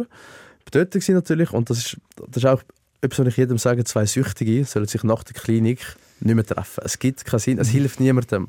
Weil du stachelst dich gegenseitig an, so ist es auch bei uns, so, hey, magst du noch erinnern? Und ich nenne das immer so eine sogenannte Suchtromantik, oder? Wenn du anfängst so in Gedanken, so, oh, ist das Kann ich. schön gewesen und wenn wir doch nicht. Und dann, du redest und redest und redest zusammen, ist schon lange. Wo, wo ich sie schon gesehen habe, habe ich gewusst, es wird zum Konsum kommen, oder? Auch wenn es eigentlich ein Kaffee war. Und dann bin ich dort und habe was, was habe ich zuerst noch? Irgendetwas Normales getrunken und so. Dann sind wir relativ schnell mal an die Tankstelle gegangen, mit dem Vorwand, ja, gehen wir ein bisschen Snacks kaufen, oder? Und dann, oh, der Prosecco, der sieht noch gut aus. Was meinst du? Eine Flasche würden wir schon zu zweiten. Einfach, dann fangen die Ausreden wieder an, Ja. oder? Es ist dann so weit gekommen, dass ich äh, sieben Tage oder acht Tage lang bei ihr war. Nach dem dritten Tag ist mein Handy kein Akku mehr. Gehabt. Und ich muss ganz offen und ehrlich sagen, ich bin so betrunken, ich habe es nicht mal geschafft, mein Handy einzustellen. Ja. Keine Chance. Aber kannst du mir nicht erzählen, dass sie sieben, acht Tage durchsaufen? Da müssen noch koksen oder irgendetwas? Nein, nein. Kokain war früher mal eine Thematik, gewesen, Ja. mit, de- mit dem konnte ich so aufhören. Ja. Das habe ich gedacht, äh, schlafst nicht. Aber das- Amphi auch nicht, Speed? Nein. Sonst kannst du doch gar nicht so lange. Doch, doch, es geht. Auf Alkohol? Die Problematik ist, wenn du um einen gewissen Pegel schlafst einfach ein, Ja, dann wirst du wieder entzügig, wenn du verwachst und trinkst einfach weiter. Okay. Also es geht ohne weiteres. Also ich habe schon eben, wie gesagt, die Du Klinik, hast weniger Mühe gehabt, eben mit Kokain aufzuhören. das ist das Einfachste. gewesen. Also ich habe es nicht schwierig gefunden. Ich Aber kommst du nicht, wenn du saufst, automatisch zum Kokain? nicht mehr, früher schon, der Mischkonsum. Früher war es so, gewesen, also Sobald du eben, das erste Glas gehst, musst du auch gekocht haben. bevor ich, bevor ich das Alkoholproblem hatte, war es so. Gewesen. Da sind wir zum Beispiel eben im Ausgang, gewesen, wo auch immer. Und dann ist wirklich äh, Zigaretten, das Kokain und Alkohol, Hand Ja. in Hand. Oder? Ja. Hast das erste Gläschen getrunken, dann hast du eins geraucht. Ich bin so ein kleines Techno-Kind, oder? Ja. Wie immer im Suppi und so Ja. unterwegs. Äh, kennst alle und dann, ja, dann schnell mal das Näschen drin gewesen, oder? Und ich weiß nicht warum, viele haben Mühe damit aufzuhören. Und ich habe kurz vor der Magen-Bypass-Operation gedacht, es, es klaut mir so viel Schlaf, Mhm. ähm, es frisst so viel Geld, oder? Ähm, ja, es, es, für mich hat es wie, wie keinen Sinn mehr gegeben. Auch der Flash, den ich hatte, ist, ist nicht mehr schön gewesen, oder? Die Euphorie ist nicht mehr da es war wirklich nur noch mehr, mehr, mehr, mehr gewesen. Und dann habe ich von heute auf morgen entschlossen, okay, jetzt höre ich auf. Das war 2000, 2018 gewesen, und seit 2018 habe ich jetzt, glaube ich, noch zweimal konsumiert. Und, und ich habe früher in grossen Mengen konsumiert, also viel, oder? Wo dann Leute auch gesagt haben, ja, eigentlich sollst du vom Stuhl fallen, wenn du so viel nimmst. Ja. Und ich habe einfach gedacht, pff, Aber müssen realistisch sein, wenn du jetzt am Wochenende wieder betrunken wärst Ja. und in einem Club wärst, wo es Kokain gäbe. ist passiert, würde ich nicht, nein, nein. Ja. Nein. Also was willst du nicht? Ich würde es nicht reinziehen. Sicher? Ja. Kannst du das noch, wenn du betrunken bist? Kannst du doch nicht beurteilen. Doch. Ich weiß nicht wieso. Also Speed Ja, und so habe ich, nie, habe ich nie angeschaut, weil ich es Ja. nicht, nicht gern kann, sagen wir Ja, so. ja. Kiff ist auch keine Sache für mich. Ähm, ist aber durchaus schon vorgekommen, dass ich eben ein bisschen äh, beschwipst, ich, äh, das war aber noch letztes Jahr, gewesen, beschwipst, äh, auch im Supermarkt gewesen bin, Mhm. mit Kollegen in einer Party, und mir da angeboten worden ist, im Backstage. Und ich habe gesagt, nein, Ja. sagt mir nichts mehr. Aber das sind ja die ganz gefährlichen äh, Zonen, oder? So Partys. ja, Gehst du noch? Oder weißt du, wenn du gehst, wird es fast nicht möglich. ich bin seit Covid zweimal im Ausgang. Gewesen. Ja. Mhm. Zweimal an einer Party, ja. Problem ist eben, wenn ich an eine Party gehe, dann kann ich mich zusammenreißen. Weil, wie gesagt, ich kann mega offen mit meiner Suchtthematik um. Oder? Ich Mhm. sage es auch in meinem Umfeld. Klar, wenn du jetzt jemanden kennenlernst, ist nicht gerade der beste Icebreaker, oder, Mhm. zum sagen, hey, ich bin der Damien, ich habe übrigens ein Suchtproblem. Aber die Leute, die ich das Gefühl habe, ist wichtig, dass sie es wissen, die wissen das. Oder? Mhm. Das sage ich auch. Oder auch wenn ich im Ausgang bin, äh, und mir wird ein Getränk angeboten, dann sage ich, nein, danke, ich verträge keinen Alkohol. Oder? Ganz einfach. Ja, aber ich war zweimal im Ausgang gewesen, seit, seit Covid. Äh, einfach, ja, weil es einfach die Angst auf da ist. Während dem Ausgang ist easy, dann konsumiere ich nichts. Aber sobald ich daheim bin, staut sich so viel an, dass ich daheim hundertprozentig in so Flaschen gegriffen hätte. Oder? Weil es ist auch, auch wenn zum Beispiel ein Kollege einen Geburtstag hat, wir gehen, dann sind wir etwa zu Zehnten essen und alle haben geschüttelt und Bier getrunken. Und dann sind wir auf der Langstrasse in der Bar und ich habe keinen einzigen Schluck getrunken, weil halt alle rundherum gewusst haben, hey, der hat eine Suchtproblematik. Und dann hilft mir das, dass ich nicht trinke. Aber kaum, Komm, bin ich, kaum bin ich daheim, Ja. denke ich, okay, es ist niemand mehr da, der Druck lädt, der Druck lädt schon wirklich nach und du willst nachhelfen. Mhm. Dann einfach... Wie ist das für deine Familie und Freunde? Das ist ein unglaublicher Stress, oder? Es ist, also ich, ich, ich frage mich oft, wer ist schlimmer für mich als betroffene Süchtige oder für mein Umfeld. Und ich habe oft die Meinung, für mein Umfeld ist schwieriger. Also vor allem meine, meine eine Schwester, die hat jedes Mal, wenn etwas war, wenn ein Rückfall war, sie war immer die Ansprechperson, gewesen, auch leider zum Beispiel die Polizei müssen anrufen. Sie hat so viel gemacht, meine beste Kollegin auch. Die ist also wirklich Tag und Nacht für mich da gewesen. und wenn ich sie gebraucht habe und wo ich im Spital war, ohne Handy, ohne Brille und so, und sie hat gewusst, ich bin im Spital, ist vorbeigekommen. Also wirklich ein mega Goldschatz. Wäre es nicht besser gewesen, hätte sie dich mal gehen lassen? Ähm, haben sie auch gemacht. Aber es ist, halt, es ist halt extrem schwierig. Also für meine Eltern, die haben es gemacht. Also nicht wirklich Kela Kela. Also der Kontakt war immer ein bisschen da, gewesen, aber sehr, sehr strenge Regeln aufgebaut und ganz klar, also es ist ja schon vorgekommen, dass ich betrunken heimgekommen bin, oder? Und die Mutter hat gesagt, kannst du wieder kehrt machen und gehen. Zur Nacht um zwei oder so, oder? Und ich so, ja, wo soll ich schlafen? Ich habe ihr gesagt, du kommst so nicht heim, kehrt und wieder gehen. Und dann bin ich runtergelaufen und an der Bushaltestelle geschlafen. Also das, ist dann schon, das sind schon so Zeichen, oder? Ja. Wenn man eben über eine längere Zeit abstinent ist, das Vertrauen kann man wieder aufbauen. Aber wenn dann wieder ein Rückfall passiert, fängst du Oh, halt wieder von neu an. Das, halt, das kennst du sicher auch. Ja, von meiner Mutter zum Ja. Beispiel. Ja. Und dann eben, und du merkst auch, das Vertrauen ist wieder da. Du kommst mehr Freiheiten über blöd gesagt, Ja. oder? Und ja, und dann passiert wieder etwas und dann fängt halt alles wieder von Null an und, und irgendwann ist die Geduld einmal fertig, oder? Und ja, also ich habe früher einen recht, recht einen grossen Freundes- oder Kollegenkreis gehabt. Und jetzt durch die Suchtkrankheit merkst du halt schon, also merkst halt schon schnell, wer ist wirklich noch da und Mhm. Wer ist nur ein Saufkompadre gewesen oder sonst etwas. Ja. Ja. Das Stark, dass du deine Geschichte so gegen rausdrehst. Äh, hilft dir das auch? Umso mehr Leute das es wissen, umso sicherer fühlst du dich. Erstens fühle ich mich sicherer so, umso mehr Leute das wissen, weil ich habe dann weniger das Bedürfnis, um versteckt etwas zu machen, oder? Ich weiß nicht wieso, es gibt mir einfach Sicherheit. Äh, plus finde ich es halt enorm wichtig, dass die Leute auch hören, dass auch ein 32-jähriger junger Mann in so ein Problem kann reingeraten oder? Und dass, dass einfach jeder kann treffen und, und ich, ich, ich erlebe das oft, wenn ich mit den Leuten rede, oder? die mich noch nicht so gut kennen, die ihnen die Geschichte erzählen, dann schauen sie mich an und denken, aber hä, du siehst ja gar nicht so aus. Dann sage ich, Ja, das Bild vom Alkoholiker Genau, gibt es eben gar nicht wirklich. die Krankheit hat kein Gesicht, Ja. oder? Das ist wie Depression. Du siehst, du siehst eine Depression siehst du aber nicht sofort an, oder? Mhm. Das, der eine sieht es ein bisschen an, aber es gibt viele Krankheiten, die, halt, die haben kein Gesicht und da musst du einfach mit dir selber ins Klare kommen und sagen, okay, look, ich merke das und das geht plötzlich nicht mehr. Ich merke, ich stehe am Morgen auf, ich habe einen Tremor, die einen haben es auch nicht, oder? Ja. Tremor, zittrige Hand. Die einen haben es nicht, aber das Verlangen ist so groß, dass du vor dem Arbeiten schon musst Alkohol konsumieren Oder bei mir war zum Beispiel der Fall, gewesen, dass wir ein grosses, ein grosses, einen wichtigen Kunden hatten. Und wir, der Chef und ich haben ein Meeting vorbesprochen und er hat mir gesagt, geh aus dem Zimmer raus. Und ich sowieso, ist etwas nicht gut. Er sagt, du hast eine Fahne bis da über, jetzt gehst du aus dem Zimmer raus, also aus dem Sitzungszimmer, oder? Entschuldigung. Und das sind dann, ja, das sind alles so kleine Punkte, wo ich einfach, darum rede ich offen mit den Leuten darüber, darum werde ich auch einen Podcast machen, Mhm. wo das Thematik wird sein, wo ich wieder Gäste lade, wie Psychologen, wie Betroffene, äh, vielleicht auch von meiner Familie, Mhm. Angehörige und so weiter. Sehr gut. Einfach, dass die Leute einfach ein Gefühl dafür bekommen. Und vor allem, ich finde es auch enorm wichtig, jetzt nicht nur für uns Betro also nicht nur uns Süchtige, sondern auch für, für, für Freunde von jemandem mit einer Suchtproblematik, für die Eltern, die am Verzweifeln sind, die nicht rauskommen, hey, wieso hört er nicht einfach auf? Wir haben ihm doch das und die und die Möglichkeit schon gegeben und wir haben ihn überall unterstützt, aber kaum ist er wieder zwei, drei Monate draussen allein, können wir wieder einen Anruf über, ja, man muss ihn dort zusammenlesen. Und ich möchte einfach mit den Leuten darüber reden, wieso das passiert und dass es leider, leider, leider zu dieser Krankheit gehört, oder? Es ist unglaublich schlimm, als Angehörige das müssen zu erleben. Also das ist etwas vom grössten Schmerz, wo man seinen liebsten Leuten antut. Ja. Und ich wünsche mir einmal, ich weiß nicht, ob du dir das bewusst bist. Wahrscheinlich schon.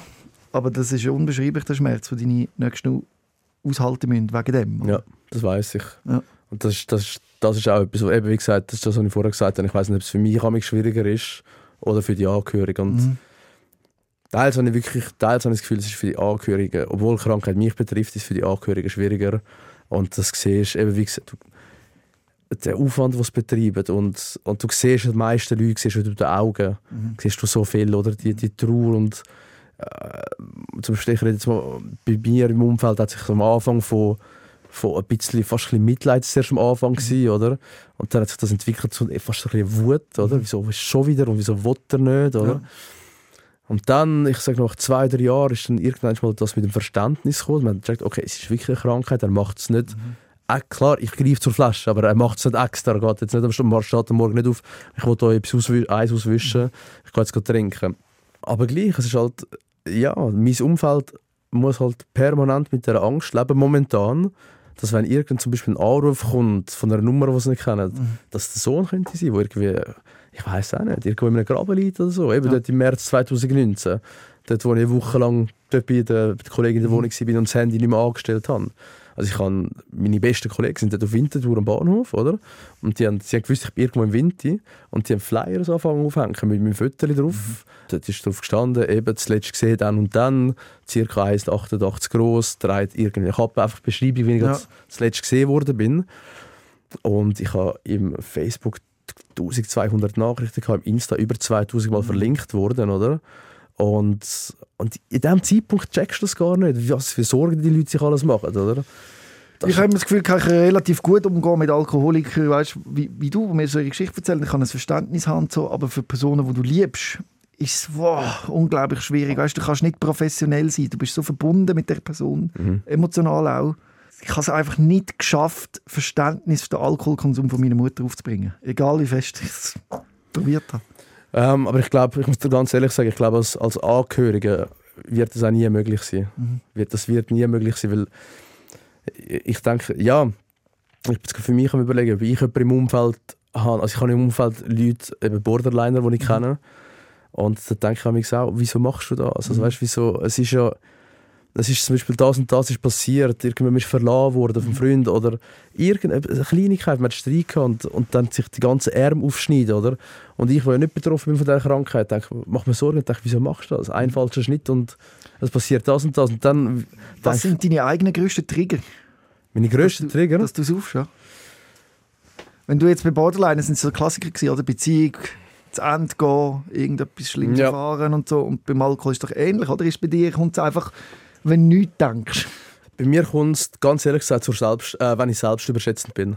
Also wenn ich das Gefühl habe, hey, jetzt bist du eben genug lang abstinent, Mhm. Okay, ja. du bist es, du kannst es, du hast so viele Ziele, du möchtest Bier machen, dies und das und der letzte Rückfall ist so weit weg.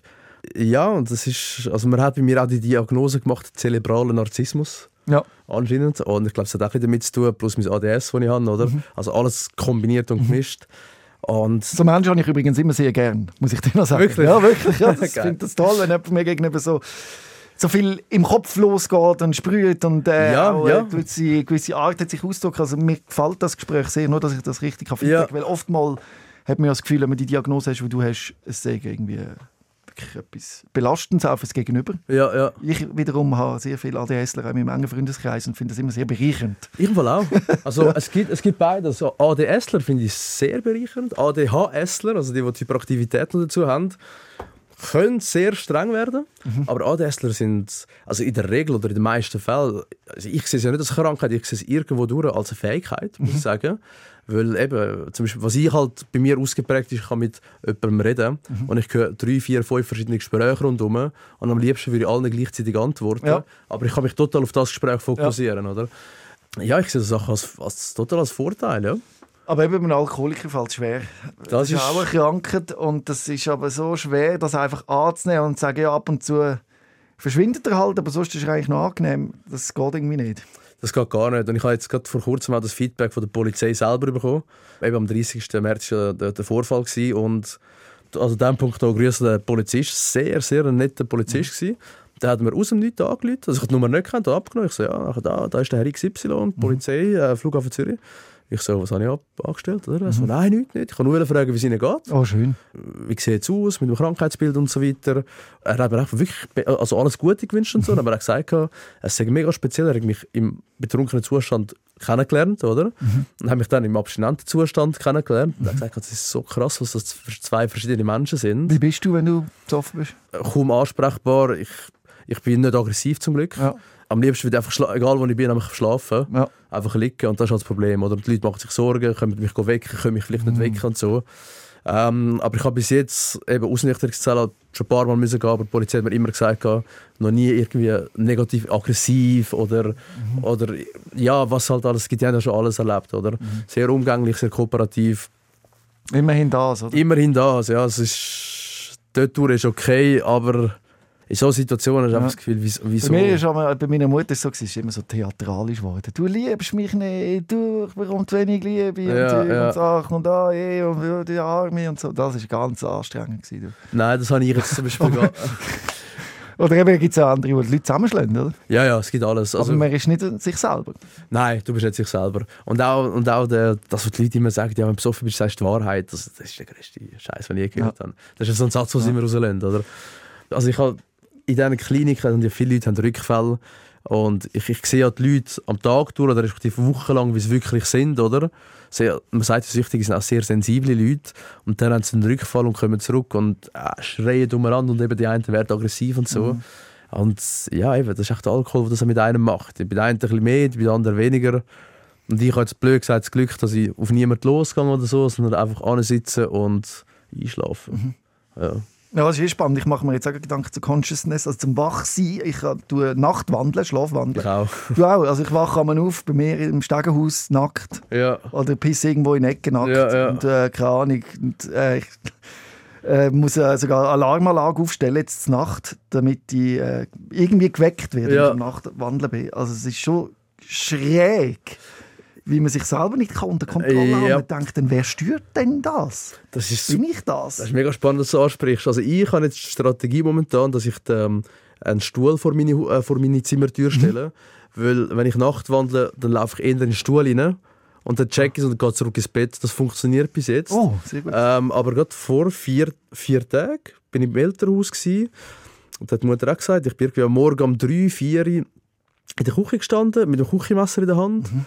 einfach den Backofen auf und zu machen. Schau jetzt, ja. Und, und ich, aber ich weiß nicht, wie du Willkommen im wahrscheinlich- Club. Ich bin du schon nichts einem? Kollegen gegenüber gestanden mit einem Feuerzeug und habe also vor ihm so angezündet. Ja, er hat ja. gemeint, ich mache einen Gag, aber ich habe geschlafen. Eben, und da weißt du einfach nichts mehr. Das ist ganz verrückt und das macht mir eben auch Angst. Ich habe dann danach fühle ich mich so schlecht. Ich denke immer, fuck, was habe ich gemacht?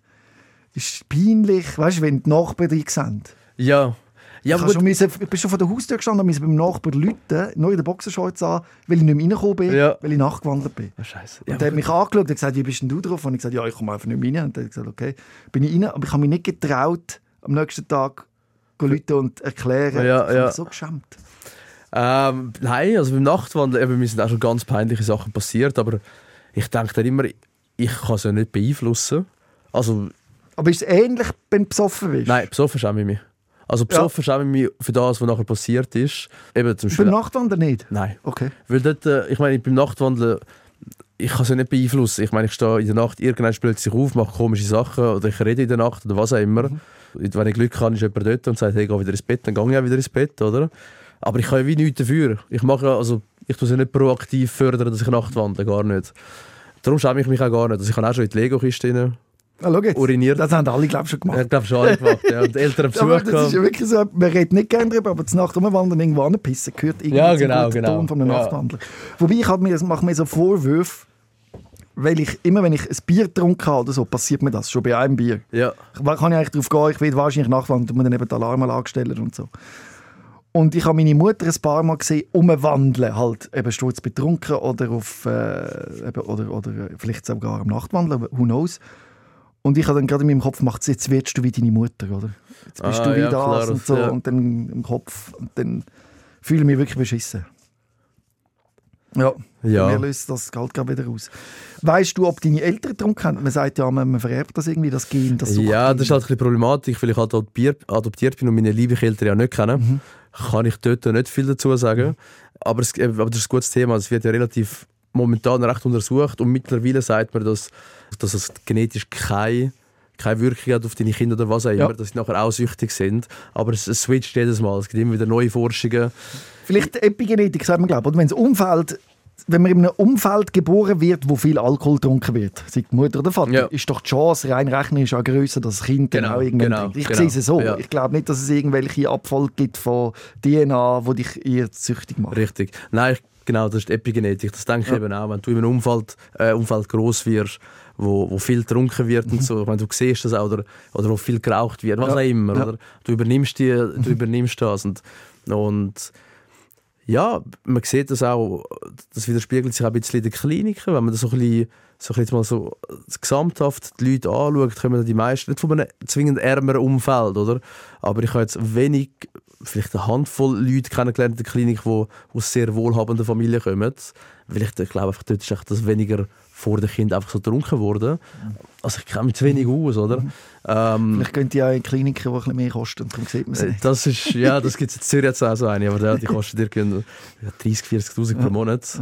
Und, aber eben, das ist, ich glaube, da kannst du einfach an, zu ein bisschen Pause machen und ein bisschen weiter konsumieren, einfach ein bisschen kontrollierter Stil. Nein, ich weiß es Wie nicht. kannst du es mit dem Rauchen handeln? Weil der Kollege von mir, der raucht auch immer noch, der hat das Rauchen nicht in den Griff gebracht. Wie ist das?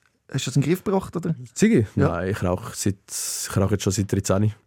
Immer noch? Ja, ja. Ja. ja. das ist, äh, man, sagt, man sagt zwar oft, also ich habe einen Arzt das gesagt, wenn du aufhörst mit etwas, zum Beispiel mit Alkohol, Ja. probier es mit, dem Al- mit der Zigarette auch gerade. Weil, und dann gibt es auch wieder die anderen, die sagen, ja, eine Last musst du haben, oder zum Beispiel, mach zuerst das eine, dann nach das andere. Von denen, die haben wollen aufhören rauchen, in der Klinik selber beides gleichzeitig gemacht haben, die sind erfolgreich gewesen. Da hat der Arzt also recht gehabt, weil wenn du beides gleichzeitig entziehst, musst nicht einen Entzug machen, nachher nochmal einen Entzug. Und du rauchst noch? Ich rauche noch, ja ja. das, das ist okay für dich? Für mich ist das okay, ja. ja. Ja.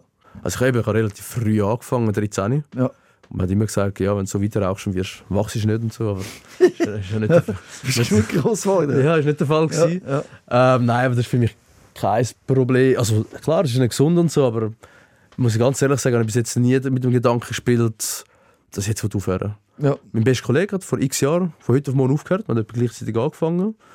Das Ähm, Ausmaß ist natürlich nie so dramatisch beim Rauchen wie beim Trinken. ja, ja, Was Ja. im Umfeld passiert. genau. Ja, beim Rauchen, wenn du eine Ziege rauchst, du, du, du, landest nicht auf der, du hast keinen Unfall oder was auch immer, die Polizei holt dich Ja. nicht, oder? Und auch bei anderen Substanzen, ich meine eben, zurück zu diesen Benzos und Mhm. mit zum Beispiel das Valium, das ist ein Medikament, das du extrem oft schaffst im Entzug. Ja. Und das macht eigentlich viel süchtiger als Alkohol, Mhm. oder? Aber auf der Straße, du siehst es jemandem nicht an, wenn er Valium intus hat, oder? Das sind einige. Ja. Das sind viel, viel. Also ich habe wie gesagt, wir reden von 300'000 süchtigen Alkoholkranken. Äh, wir reden von einer halben Million süchtigen Tablettenkranken in der Schweiz. Äh, Dunkelziffer nicht bekannt. Oder?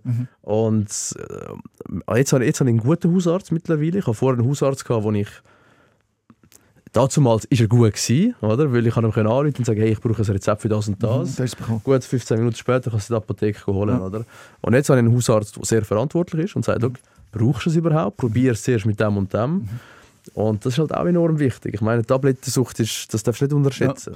Du hast vorhin die Zahlen aufgezählt, wie viele Süchtige das es gibt Ja. in der Schweiz. Umso wichtiger, dass man wie heute offen darüber redet. Ja. Wir haben jetzt über eine Stunde darüber geredet. Ich weiß gar nicht, ob es so lange vorgekommen ist. Nein. Wir sind extrem in die Themen gesprungen, aber es war auch sehr spannend gewesen. und ich glaube, ist da alles können sagen, das Wichtigste, was dir...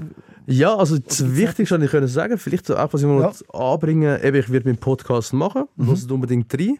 Ich lasse gerne rein. Sehr schön. Es gibt ja sehr viele so, so Brighty-Podcasts. Ja, Und äh, es braucht wieder mal einen richtig guten. Darum es braucht einen richtig guten. Momentan muss ich sagen, nach dir einer der besten Podcasts, finde ich, eben kurz und bündig, Ja. wie ich vorher schon kurz gesagt habe, sind zwei junge Kurden. Die machen einmal in der Woche einen Podcast Mhm. und ich höre wirklich jeden Podcast, teilweise auch doppelt. Also wirklich super Sache. Ähm, ja, und ich möchte irgendwo anknüpfen an einen ernsten Podcast, also wirklich, wo es um ernste Themen geht, wie um die Sucht mit Angehörigen, dies und das. Aber es soll auch ein bisschen, es soll ein bisschen Witz dahinter sein. Es ist, weil ich das Gefühl, Eine Lockerheit. ja, weil ich das Ja. Gefühl, klar, wir sind in dieser Situation und wenn ich in der Klinik bin, ich schaue immer, dass, dass wir auch Spass haben können. Weil Ja. viele hocken einfach dort und ich habe das Gefühl, hey, du bist in einer Klinik, wenn du lernen Spass haben, machst da rein. Ja. Also ich, ich übernehme immer den Lead. Machen wir einen Pizzaabend, machen wir dies, Ja. machen wir das. Weil sobald du draußen bist und wieder mal Spass hast, die Reizüberflutung ist Mhm. so groß, du wirst rückfällig. Genau, und immer denken, oh je, ich arme Süchtige, Kranke und Ja, so. das darfst du nicht. Das Leben ist ja. gleich schön, weißt du, was Ja. ich meine? Ja, es Klar, gehört zum Leben. Es gehört zum Leben, klar, haben das ist ein Moment, wir, müssen, wir haben immer im Hinterkopf, es könnte ein Rückfall passieren, aber wir vergessen das Essentielle, wir vergessen die guten Sachen, wir vergessen, wir sind in einem super Land, wir sind in der Schweiz, wir haben, uns steht alles offen, auch wenn es mal schlecht geht. Ja. ist, Bei welchem ist, Tag bist du jetzt? äh, Abstinenz. Ja. Ich muss den 30.3. leider dazu erzählen. Ja, schau musst. Was heisst das? Ich muss leider dazu erzählen. Das ist Also wäre es der nimm nach 30.3. nicht gewesen, wären es jetzt äh, fünfeinhalb Monate. nein. Aber der Nein, 30.3. sorry. ja, anderthalb, fast zwei Monate. Fast zwei Monate. Ja, wir runden gerne Wir runden auf, ja, wir runden auf. Wie gesagt, ich, das ist ein gutes Thema. das Ziel? Ähm, das Ziel, Für immer hoffentlich? Oder ist das unrealistisch? ja, also, jeden Tag. Das Ziel ist vielleicht heute nicht. Äh, ich lebe nach dem 24-Stunden-Prinzip. Also nur für heute, das ist von der NAS, oder? Ja. Ich stehe am Morgen auf, sage, heute bleibe ich abstinent. Ja. Was morgen ist, weiss ich nicht. Ja. Am nächsten Tag stehe ich auf, heute bleibe ich abstinent. Ich bin nicht ein Freund von, von den Leuten, die sagen, ich wollte jetzt ein Jahr abstinent sein. Mhm. Weil das ist so ein Druck, den du dir selber aufbaust. Und wenn du es nur für heute machst, ist es ist nur heute, das sind 24 Stunden. Wenn dir das zu viel ist, machst du 12 Stunden. Halber Tag, nach einem halben Tag tust du neu evaluieren.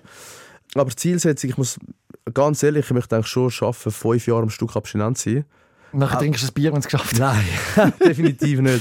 Nein, einfach wenn ich in meiner Ja. Peer-Position nachher arbeite, kann ich nicht vorne, also Logisch. Klassiker oder Wasserpredigung und Wein trinken. Das Ja, auch im nicht. wahrsten Sinne des Wortes. Genau. Und da muss einfach gewisse Abstände an den Tag liegen. Ähm, schaffe ich auch, eben, es ist schwierig. Ich, du hast immer Strategien. Teilweise denke ich auch, bringt es jetzt wirklich, Ja. das Craving so dagegen zu kämpfen und du weißt, du schaffst es so zwei Monate gegen das Craving kämpfen, aber nachher ist ein Absturz.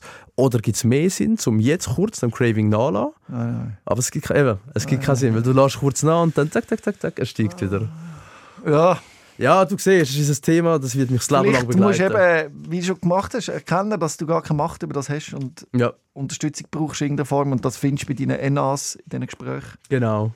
Und hey, geil, dass du das so offen erzählst, wirklich. Sehr gerne, Robin, sehr Respekt. gerne.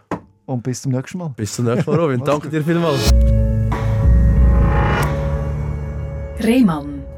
SOS, Sick of Silence.